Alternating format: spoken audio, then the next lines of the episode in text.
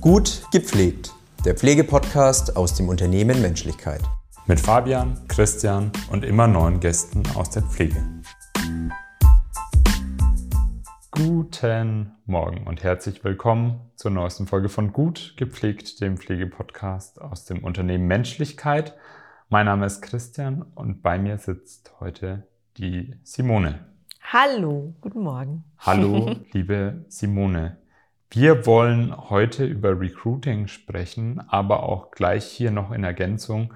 Wir reden auch noch einmal über das Thema, ähm, was ich jetzt natürlich vergessen habe. Sehr schön. Ich kann es gerne nochmal, also ich weiß, über welche Themen wir zusammen reden. Springerkräfte in der Langzeitpflege würde ich das mal so nennen. Genau, Entlassungsmanagement genau. und äh, Entlastungsmanagement und wir werden dich öfter noch hören. Mhm. Wir sind jetzt auch richtig schön im Gespräch drin. Ich gleich aus dem Konzept raus. Wunderbar, so muss es sein. Wir wollen darüber reden, ähm, wie und wo finde ich eigentlich diese ominösen Pflegekräfte, die überall gebraucht werden, aber anscheinend nicht mehr vorhanden sind. Ganz kurz zu dir. Du kommst vom Diakonischen Werk Bayern und unser Personalvorstand, der Dr. Mähner, hat im Podcast auch hier vor einigen Folgen gesagt, die Bezahlung ist nicht das Problem. Und auch die Pflegekräfte sagen dir, ich brauche eigentlich gar nicht mehr Geld. Ich will mehr Personal. Wo sind denn die Pflegekräfte, Simone? Das ist eine sehr, sehr gute Frage. Wo verstecken die sich eigentlich alle? Das frage ich mich auch immer täglich. Wieso sind die eigentlich alle versteckt oder wieso sind die eigentlich alle weg? Ja, vielleicht ist das die wirkliche Frage, ähm, die dahinter steckt. Ist das, wieso sind die alle weggegangen aus der Pflege? Ja, oder wieso gehen heute immer noch Leute aus der Pflege raus? Ja, ähm, weil dieses Thema, du hast es gesagt, eigentlich geht's, ist ja oft so diese Frage des Recruitings, also wo kriege ich welche her? Ähm, das ist auch wieder nur ein ganz kleiner Baustein vom Thema Personal eigentlich, ja. Eigentlich das sollte das der kleinste Baustein sein, dieses offene Recruiting, dass ich quasi auf dem Markt Leute finde, die ich begeistern kann, die eine Entscheidung treffen, vielleicht bei dem bisherigen Arbeitgeber, bei der Arbeitgeberin, zu kündigen und zu mir zu kommen. Jetzt zu euch, zu Mada Maria zum Beispiel, ja?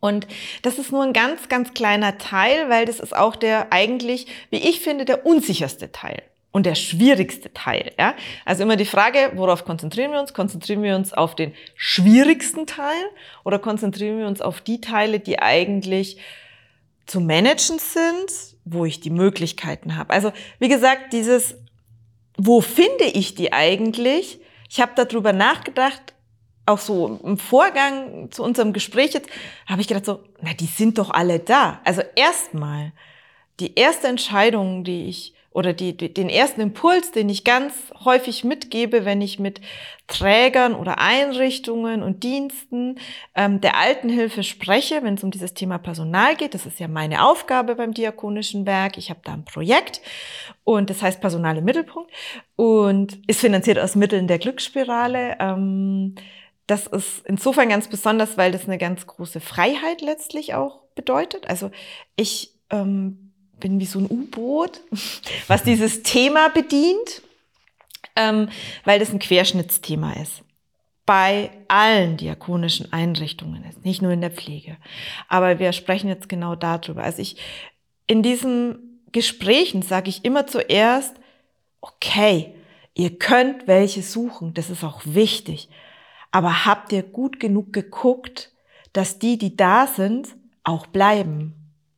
Und guckt ihr auch gerade gut genug, dass die, die da sind, zumindest bleiben, dass dieses Paket, das, die Neuen zu suchen, nicht immer, immer größer wird. Also ich sehe das schon als ähm, ein, ein, ein kleiner Teil quasi, mhm. dieses Recruiting. Weil dadurch ist vielleicht die Frage, wo sind die denn überhaupt? Die löst ja so eine Ohnmacht aus plötzlich, auch durch die Medien natürlich, ähm, auch sehr stark ähm, moderiert. Ähm, aber es ist natürlich de facto so. Da kann man nicht drüber rumreden. Es ist de facto so. Es fehlen Menschen, die in der Pflege arbeiten.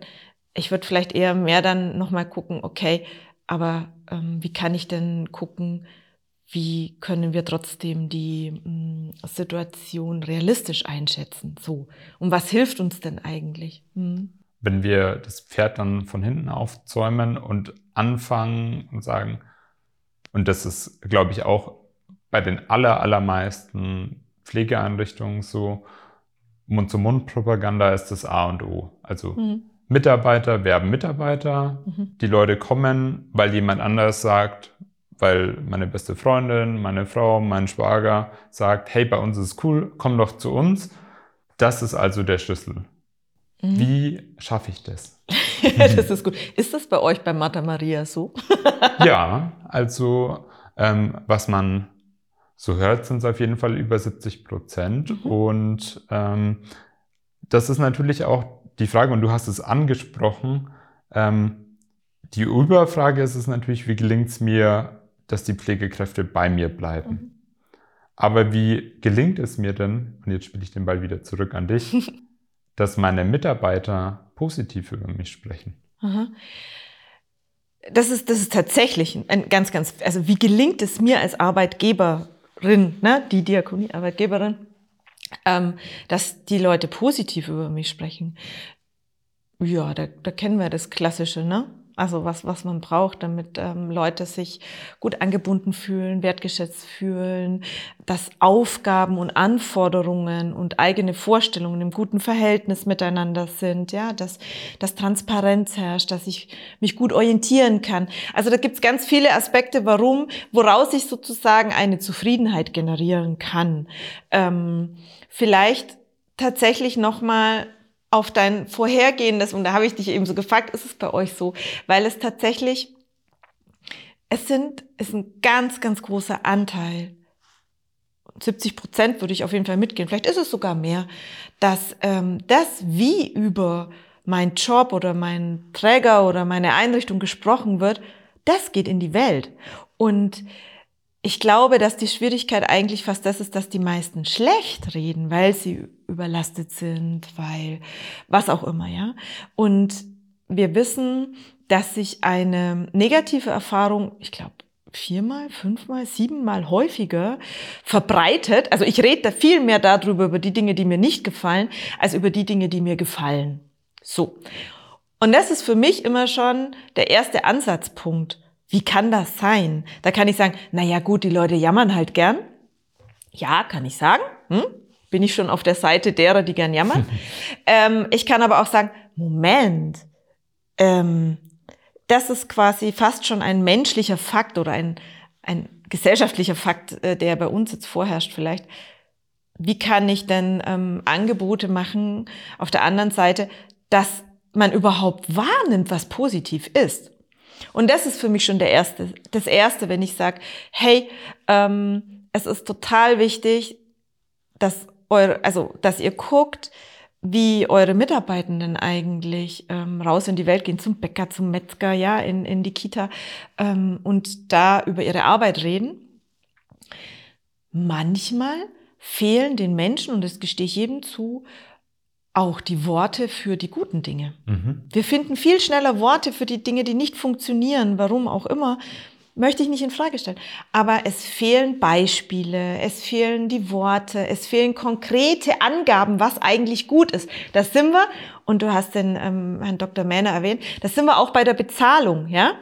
Also wenn ich es eigentlich gar nicht genau weiß, wie viel Geld ich in der Ausbildung, in der Pflege bekomme, weil ich mich, weil ich jetzt halt einfach schon 20 Jahre da drin arbeite, ja, und es nicht mehr weiß, wie die Entwicklung eigentlich war, dann kann ich das auch nicht meinem Neffen erzählen. Mhm. Und da sehe ich ein ganz pragmatisches Informationsdefizit. Ich sehe da nicht eine Haltung, ich sehe da, ich würde auch niemandem unterstellen, dass er schlecht reden will, aber vielleicht fehlen die Argumente, um Dinge schnell prägnant, richtig und authentisch darzustellen. Das heißt, für mich ist eigentlich immer der erste Schritt, hinzugucken, was sind denn die tollen Dinge, die bei euch passieren? Ähm, gibt es Geschichten? Emotionalisieren, das ist so ein ganz wichtig. Und was sind denn die realen Fakten, mit denen wir es hier in der Pflege zu tun haben? Weg von den Mythen, Fake News, bla bla bla, kennen wir alles. Ähm, und dafür ist die Organisation zuständig. Und das ist für mich der große Unterschied beim, ähm, bei, ob ich sage, ah ja, ähm, bei uns läuft's gut und das wird schon alles passen. Ähm, oder ob ich sage, ich gucke mir das genau an und ich identifiziere die Informationen, die meine Mitarbeitenden brauchen, damit sie überhaupt ähm, unser Arbeitsfeld gut darstellen können. Und da sehe ich eine Fürsorgeverantwortung der Organisation. Das müssen nicht die Mitarbeitenden sich irgendwo zusammenklauben oder so. Da kann man eine gute Strategie und eine gute Klarheit reinkriegen. Und das ist eigentlich der erste Schritt, zu sagen, ich komme mehr in die Richtung, ich kann überhaupt gut drüber reden, weil ich Informationen habe. Und da sind wir im, eigentlich was, was kann jeder kleine Dienst irgendwo auf dem Land, eine kleine Diakoniestation, eigentlich den Mitarbeitenden mitgeben. Und da kann man so kreativ sein, wie man will. Man kann eine Postkarte drucken, wo die Facts draufstehen. Man kann ähm, die Entwicklung der ähm, Ausbildungs, also der Ausbildungsvergütung darstellen. Also es gibt so kleine Momente, ähm, wo man Mitarbeitende unterstützen kann, dass sie gut über das Arbeitsfeld reden. Das habe ich viel geredet, ja. tue Gutes und rede darüber, ist mir dazu eingefallen. Und dann aber auch nochmal, weil du immer von den konkreten Beispielen geredet hast und jetzt teilweise erstaunlich unkonkret warst. Gehalt, du hast es gesagt, einfach name it, 3000, über 3000 Euro mhm. ähm, brutto als ausgelernte Pflegefachkraft dann. Was kann noch auf dieser Postkarte draufstehen? Also ich bin der Meinung, da stehen, also dieses Geld, das ist, wir alle sind auf eine gewisse Art Zahlenfetischisten. Und wir dürfen nicht vergessen, dass der Erhalt des Lebensunterhaltes mit Geld zu tun hat. Ja? Ähm, Fakt ist aber, dass vor allem in der Pflege, und da möchte ich ganz gerne auch eine Studie, die 2022 rausgekommen ist, ich pflege wieder wenn. Ähm, also alle, die da Lust haben, mal reinzulesen, das ist wirklich sehr erhellend. ähm, dass viele Menschen aus der Pflege ausgestiegen sind und dass das ein wahnsinniges Potenzial ist, was da schlummert. Aber wir kriegen die nicht mehr rein. Und wir kriegen die jetzt nicht rein, weil wir nicht genug bezahlen. Da hast du schon gesagt, das ist faktisch, liegt es wirklich in einem guten Bereich, ähm, sondern dass es dieses Thema Arbeitsbedingungen sind und ähm, dass man ja meistens in diesen Berufen nicht ist, weil man einfach was machen will, sondern weil es eine Entscheidung war. Eine Entscheidung und vielleicht auch bei der Diakonie, eine Entscheidung, Menschen zu begleiten, zu unterstützen, ja, in bestimmten herausfordernden Situationen, ja, zu pflegen in dem Fall auch, ja. Und das ist eine Haltung, ja. Und wenn ich aber nicht mehr dazu komme, ähm, ein, das, das, was ich gerne tun möchte, also zu pflegen und zwar ganzheitlich zu pflegen, Kontakte, Beziehungen, ja, sondern weil ich quasi dauerhaft nur damit beschäftigt bin, den Status quo zu halten, ja. Viele Viele Einrichtungen fahren ja unter Plan. Es gibt die Möglichkeit, dass man quasi immer jemand aus dem Frei holt oder dass dann halt mit weniger Leuten mal dann eine Zeit lang irgendwie durchgearbeitet wird. Das ist vielleicht bestimmt sehr pragmatisch. Aber langfristig geht es an den Kern dessen, warum ich mich für diesen Beruf entschieden habe. Und in dieser Studie Ich pflege wieder wenn, ist das eins der zentralen Punkte, also, eh, also ein fairer Umgang, aber auch ähm, Zeit zu haben für das, wofür ich das mal gelernt habe. Und da sind wir bei Arbeitsbedingungen, ja. Und da sind wir noch nicht beim Geld. Und ich glaube, wenn wir alle ehrlich sind, ist es so, das Geld kommt dann ins Spiel, wenn ich unzufrieden bin. Weil ich das dann ins Verhältnis setze. Also dann fangen wir an zu rechnen. Also, für, also werde ich entsprechend entlohnt für den, ich sag's jetzt mal, für den Mist, was ich alles mache oder so. Und da kommen wir dann nicht mehr gut raus. Und dann kommt der Fokus aufs Geld.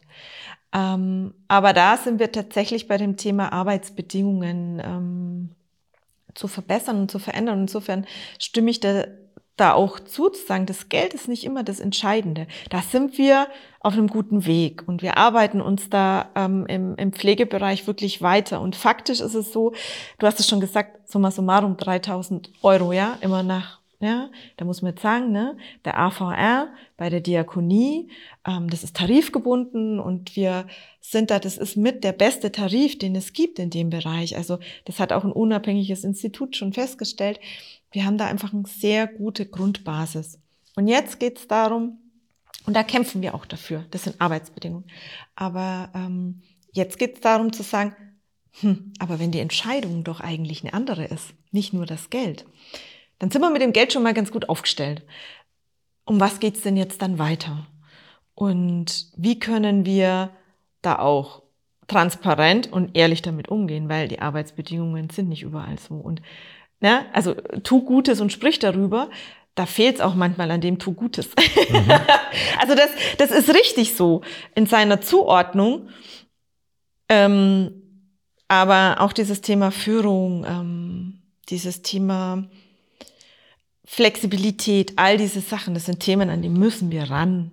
Ja, und an die, da kommen wir nicht drum rum, wenn wir da ähm, sagen wollen, wir wollen den, attraktiv, äh, den Beruf attraktiv machen für Neue. Und dann wieder eine Zahl, ne?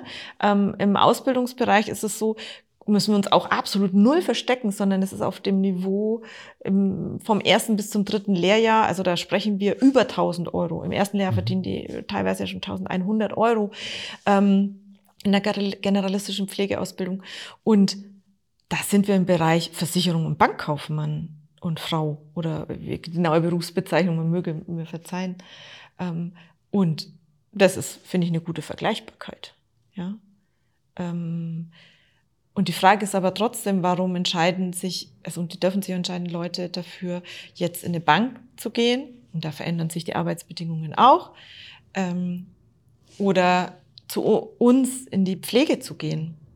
Also, und da bin ich dann an dem Punkt, wenn es um Recruiting geht, dieses Bewusstsein zu schaffen, wir sind an einer Entscheidung beteiligt, an verschiedenen Stellen und das finde ich in, in, extrem spannend, ja. Und das ist, ähm, da ist Recruiting nur eins, weil ich hätte auch gern Auszubildende, ja, weil ich kann mir die gestalten, ja, meine Mitarbeitenden und das gehört damit dazu.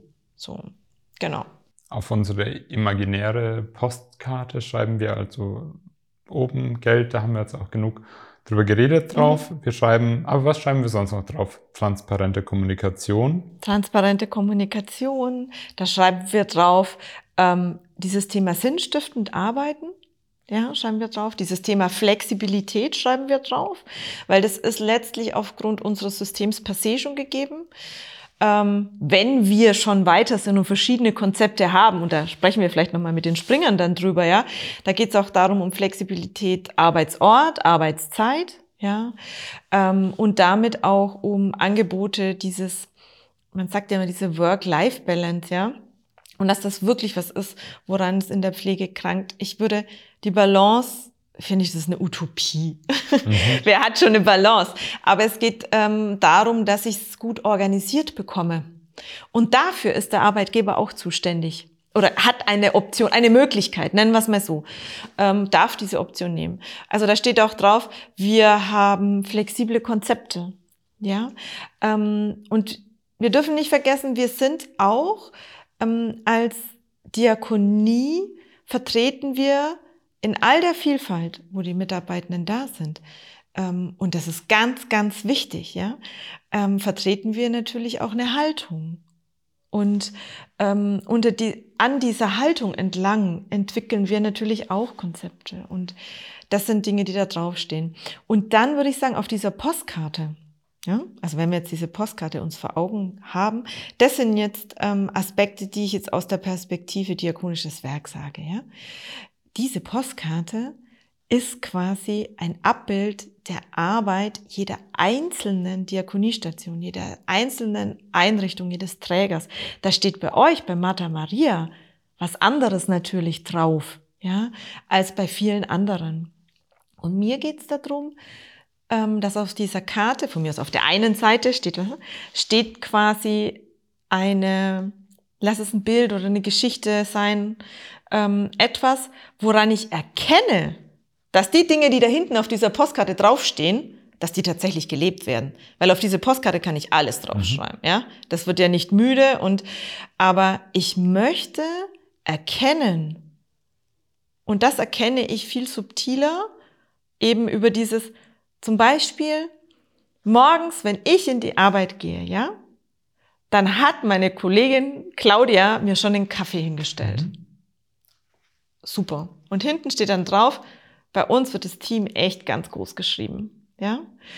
Und das sind für mich diese Dinge, die ich ganz wichtig finde, wegzukommen von diesen Plattitüden und äh, Benefits, hinzukommen zu konkreten Erlebnissen, weil daran messe ich doch die Ehrlichkeit und darum geht's. Also ich kann draufschreiben, wir sind ehrlich und ich lese das, als, also zum Beispiel ich, ja, ich kriege diese Karte und da steht drauf, wir sind ehrlich. Wir sind eine ehrliche Diakoniestation und weißt du, was ich als erstes mache? Ich gucke dann die Homepage mir an.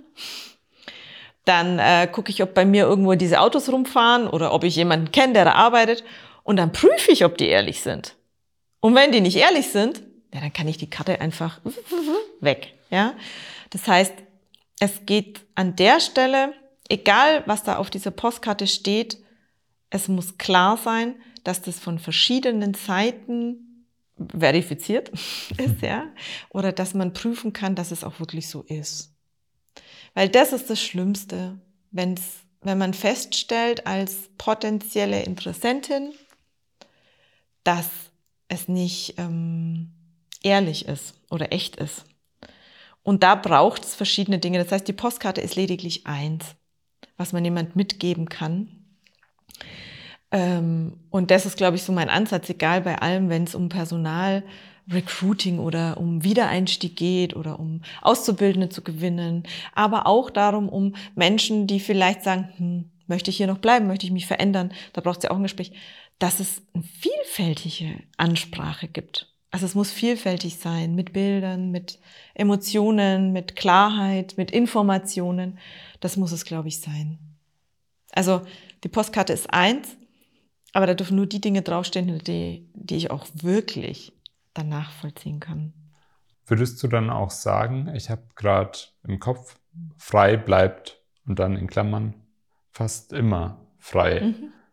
Würdest du einfach dir eine ehrliche Postkarte wünschen, wo, weil, wie du gesagt hast, es steht wahrscheinlich überall Work-Life-Balance drauf. Such dir 20 äh, Arbeitgeber, Arbeitgeberinnen, das wird überall draufstehen. Also würdest du einfach auch eigene Schwächen quasi draufschreiben und dadurch aber transparenter sein, weil, sind wir ehrlich, wir werden einfach am Sonntag angerufen werden mhm. und das wird überall passieren.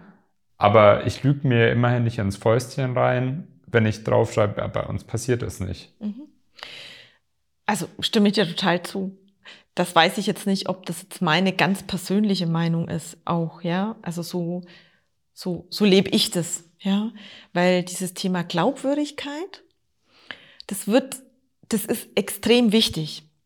Und es ist vor allem deswegen wichtig, weil ja wir eine komplexe Informationsstruktur haben, auf die wir zugreifen können. Und da spreche ich jetzt auch von einem Generationen-Change, ja. Dieses, du kannst auf so viele Info, rausfinden tut man es doch eh. Oder beim Metzger erzählt's mir doch eh die Frau Schneider, äh, wie es dann ist. Also ich glaube, mh, mm, dass wir auch weiterkommen wenn wir die Themen, die wir haben in der Pflege und die Probleme, wenn wir die als diese, als annehmen, weil dann entsteht eine Veränderungsmöglichkeit. Wenn ich jetzt sage, ich habe, also bei uns gibt es eine Work-Life-Balance, dann kann das stimmen, aber die Work-Life-Balance bei Mata Maria wird über andere Maßnahmen generiert oder möglich gemacht, wie jetzt, keine Ahnung, jetzt nennen wir es gleich, weil ich ja da sitze, beim diakonischen Werk. Ja? Also, Work-Life-Balance, diakonisches Werk, Möglichkeit zum mobilen Arbeiten. Hä? In der Pflege kann ich nicht mobil arbeiten. Das heißt, das ist nicht das Instrument. Und eigentlich geht es den Leuten noch nicht um die Work-Life-Balance, sondern wissen, mit welchen Instrumenten versuchst du eigentlich mir eine Work-Life-Balance zu ermöglichen. Also eigentlich geht es um die Instrumente. Frei ist fast frei, weil es ist völlig unrealistisch, dass in diesem Feld, dass, dass man nicht gerufen wird. Also das ist auch eine Anforderung an das Berufsfeld oder das ist sozusagen, muss im Kompetenzprofil der Mitarbeitenden mit verankert sein. Aber eigentlich geht es nicht um die Work-Life-Balance, sondern tatsächlich um der Weg dorthin. Und den will ich wissen. Die Situation in der Pflege wird in der Öffentlichkeit ja auch oft noch, noch krasser dargestellt, ähm, wie das, nicht wie das sie ist. Sie ist so. Ähm, ich glaube nur, dass das noch einen, eine andere Energie entwickelt dadurch. Also die Realität ist, glaube ich, das auf das, was wir uns zunehmend beziehen wollen. Und das wissen wir auch, dass, dass jetzt beispielsweise junge Menschen ähm, oder in der eher jüngeren Generation, ich möchte jetzt nicht die Titel bedienen, aber die ver, mm, ich glaube, da ist jeder siebte oder jeder, also sonst was immer, jeder siebte beruft sich auf ähm, die Expertise von Verwandten und da ist es jede dritte oder jeder mhm. dritte. Mhm. Also es werden, also die, die Not nach den persönlichen Einschätzungen wird immer größer und da schlagen wir eigentlich den Bogen zu dem, ähm, wie können wir Mitarbeitende eigentlich unterstützen darin, dass sie ähm, für ihren Beruf werben. Und es kann nicht jede und sollte auch nicht jede machen und muss auch nicht jede oder jeder machen. Darum geht es überhaupt nicht. Ähm, aber es sollte zumindest ein Bewusstsein darüber geschaffen werden, dass das zunehmend wichtiger wird. Und dass viele Probleme aus uns, aus der Branche heraus selber existieren. Hm. Und dann nochmal tiefer, wir schreiben nicht Work-Life-Balance, sondern wir schreiben zum Beispiel Mutterschichten, Schrägstrich Vaterschichten, ja. Elternschichten. Elternschichten. damit wir unsere Kinder zur Kita bringen können. Genau. Finde ich. Und da bin ich in meinem Leben. Also Mm, du musst dir das mal, also gut, bleiben wir bei diesem Recruiting-Thema, ja? Bleiben wir trotzdem dabei. Also im, man stellt das ähm, irgendwie da, auf, der, auf, welcher, auf welcher Plattform auch immer. Homepage, Instagram, Facebook, Postkarten, an der Tür, sei mir egal. Ähm, und ein kurzer Perspektivwechsel. Ich möchte jemanden haben, also jemand neu dazu gewinnen. Ich habe eine freie Stelle, ich brauche jemanden der Markt ist leergefegt. Das heißt, wen kriege ich denn? Ich kriege die Leute, die ja eh schon irgendwo in einem Berufsfeld sind oder bei einem Träger schon arbeiten, bei einem anderen Träger und die wechseln wollen. Aus welchen Gründen auch immer. Es kann auch Umzug sein. Bleiben wir bei sowas ganz Neutralem. Aber wann haben denn die Zeit zum Recherchieren? in der Mittagspause, abends auf dem Sofa, während der Tatort läuft oder was. Also, und dann, wenn es dann auch noch Menschen sind, die in einer Familienkonstellation, welcher Couleur auch immer leben, oder in der Pflegesituation selber zu Hause, dann haben die ja noch weniger Zeit. Das heißt, wir haben ein minimales Zeitfenster. In diesem minimalen Zeitfenster, wo jemand recherchiert, muss ich maximale Realität schaffen. Und das ist, glaube ich, der Anspruch diese maximale Realität generiere ich darüber, wenn, genau darüber, was du sagst, nämlich, also, wir haben ähm, Elterndienste oder wir haben, bleiben wir dabei, wir haben ein Springer-Konzept, was fest etabliert ist in unserer Organisation. Das heißt, das Frei bleibt weitestgehend frei, ist kalkulierbar. Da kann ich sagen, jetzt bin ich auch eine Mutter, ho, es ist mal nicht gut. Weiß ich, was es heißt, weil das brauche ich.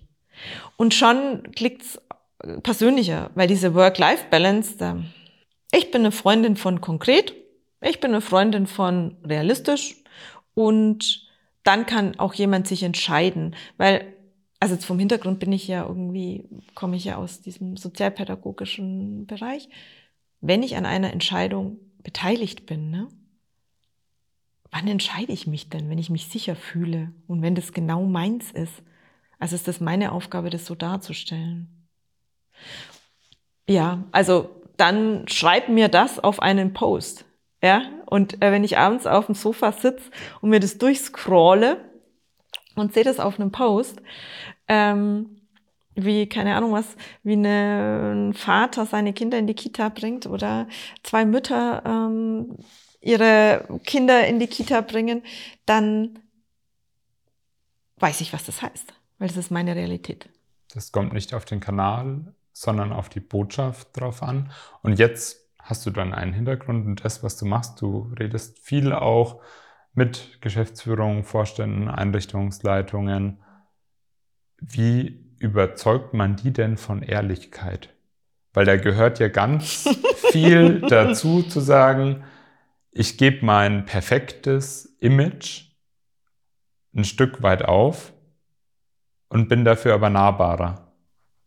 Hm. Wie überzeugt man die? Erstens steht der Tropfen hüllt den Stein. Und, da kommen wir auch mit drin, hm, und was haben wir denn für eine Wahl? Also man könnte auch auf die Art und Weise argumentieren, ja, wir machen das ja schon immer so und es funktioniert offensichtlich nicht, lass doch mal was Neues ausprobieren. Das wäre zum Beispiel was. Also das wäre zum Beispiel so ein Ding. Ähm, tatsächlich, und da hast du recht, ich bin, glaube ich, ich arbeite sehr auf einer mh, mm, konkreten, individualisierenden Ebene, um genau auch Geschäftsführende, auch, auch die haben, ähm, müssen eine Entscheidung treffen. Und diese Entscheidung trifft man auch auf einem hohen nachvollziehbaren, also wenn ich es nachvollziehbar oder kann oder wenn ich selber betroffen bin davon. Und das ist es auch da bin, sind wir an einen Entscheidungsprozessen beteiligt. Und also wir dürfen eins nicht vergessen. Ich glaube, eine Organisation, zum Beispiel, wenn wir bei euch bleiben, bei Martha Maria, ihr seid eine große, komplexe Organisation. Und diese komplexe Organisation, wenn man bei einem Bild braucht, es bleiben, braucht eine Tür, braucht ein Haus, braucht ein Gebäude, ja. Und dieses Gebäude ist wichtig, dass das wahrgenommen wird. Und dass dieses Gebäude auch klare und feste Grundmauern hat. Ja, und diese klaren und festen Grundmauern, die sind an dem Punkt, wo ich sage, das sind auch Ziele und Werte, an denen arbeiten wir jeden Tag. Und beim Recruiting ist es für mich wichtig, und das ist auch bei den Geschäftsführern, es ist wichtig, dass die da sind und diese Grundmauern halten. Ähm, weil dadurch kann man sich unterscheiden oder vielleicht unterscheidet man sich darüber auch gar nicht mehr, aber das ist auch, sei mal dahingestellt. Aber das ist ganz, ganz wichtig, weil das gibt auch Orientierung auf einer Ebene. Aber wir müssen diese Tür öffnen. Und beim Recruiting bin ich der Meinung, müssen wir in die Räume reingehen. Also erstmal muss ich das Gebäude erkennen, was es für ein Haus ist. Ist es rosa, blau, gelb, grün? Hat es eine Holztür? Hat es eine Glastür? Ja, das sind Entscheidungen, die sind wichtig und die werden von ähm, der Führungsebene auch mitgetragen, weil auch die müssen ja authentisch sein. Ich kann da keine Glastür reinbauen in dieses Haus, wenn ich als Mensch einfach ähm, das nicht mittrage, weil auch da braucht es Ehrlichkeit. Und dann lieber eine Holztür, aber die dann halt aufmachen. Das muss dann vielleicht nicht ich machen, sondern es macht jemand anders auf. Also ich glaube, darum geht, mir geht es auch darum zu sagen, also weil du vorhin gefragt hast, muss, müssen jetzt eigentlich alle auf Instagram irgendwelche Posts machen, ja? Nein.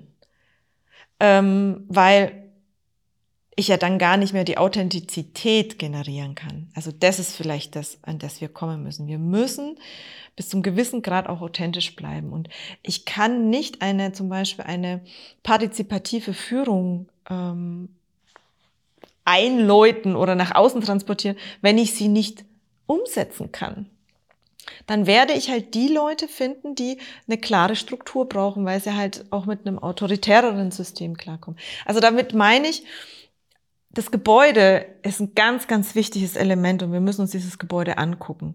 Aber woran ich gerne arbeite, ist an der Bereitschaft, das Gebäude zu betreten. Und das sind die Postkarten vielleicht, ja.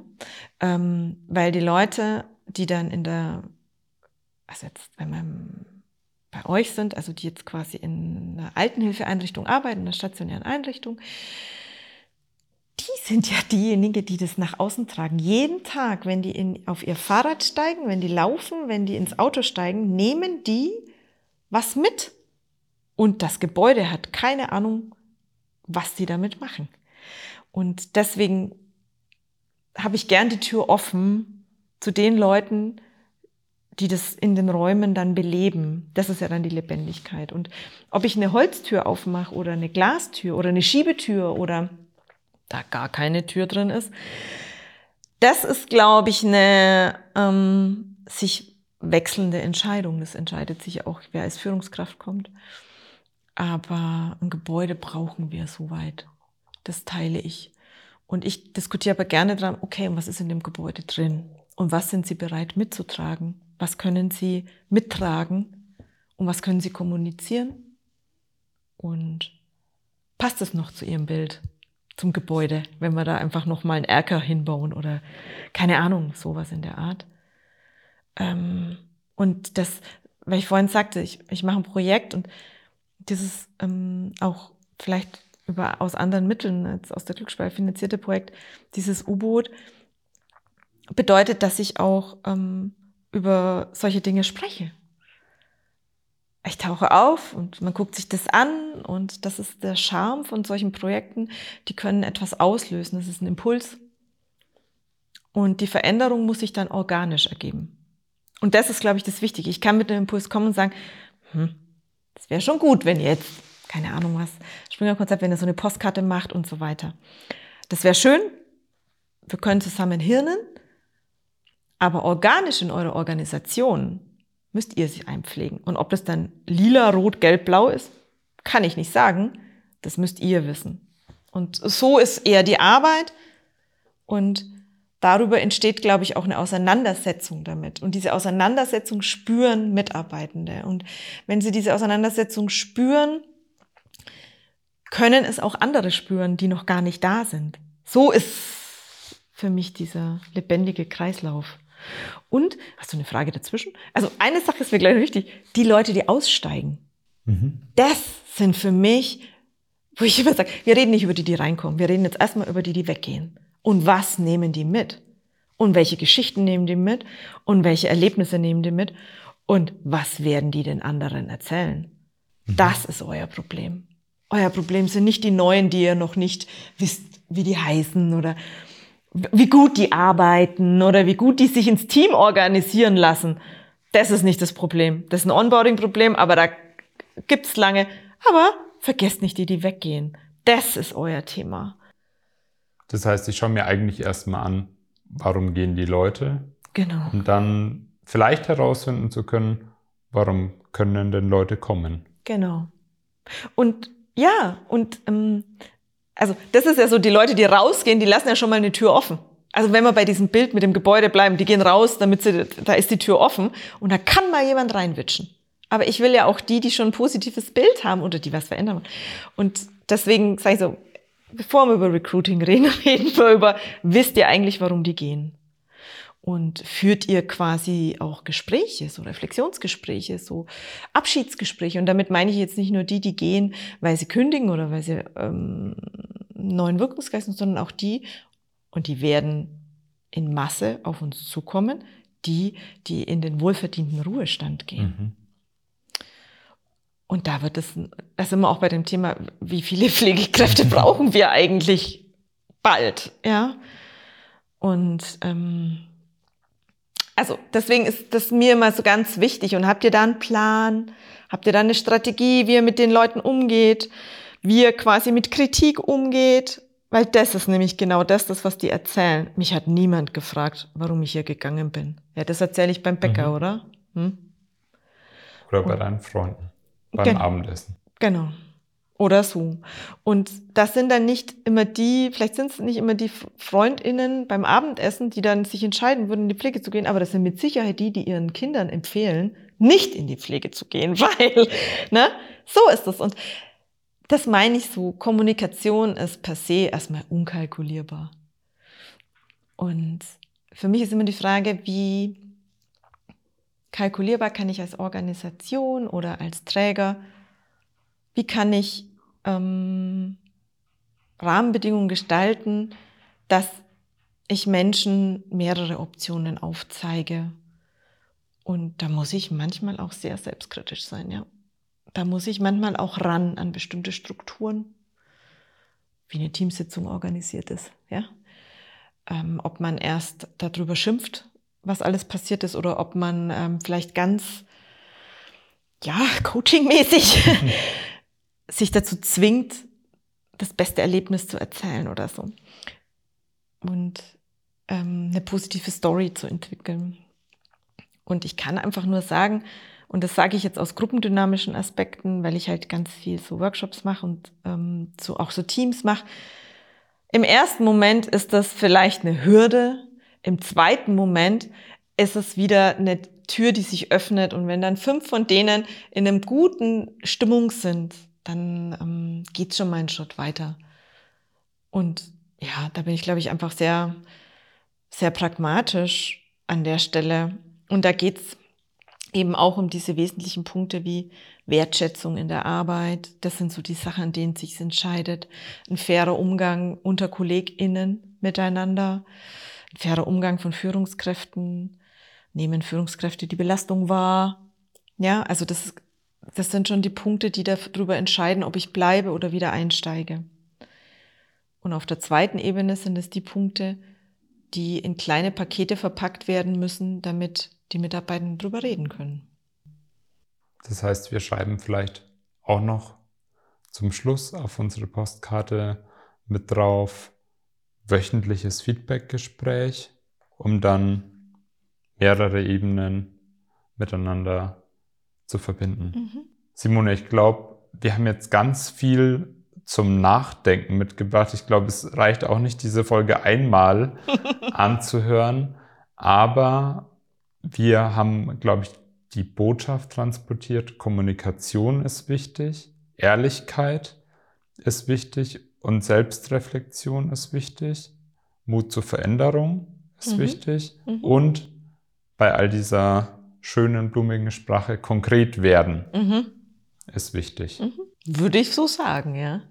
Wunderbar. Dann sage ich ganz herzlichen Dank für deine Zeit. Ich wünsche dir einen schönen Tag und Danke. ja, wir hören uns mal wieder. Bis bald. Danke. Tschüss.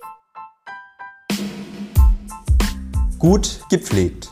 Der Pflegepodcast aus dem Unternehmen Menschlichkeit. Mit Fabian, Christian und immer neuen Gästen aus der Pflege.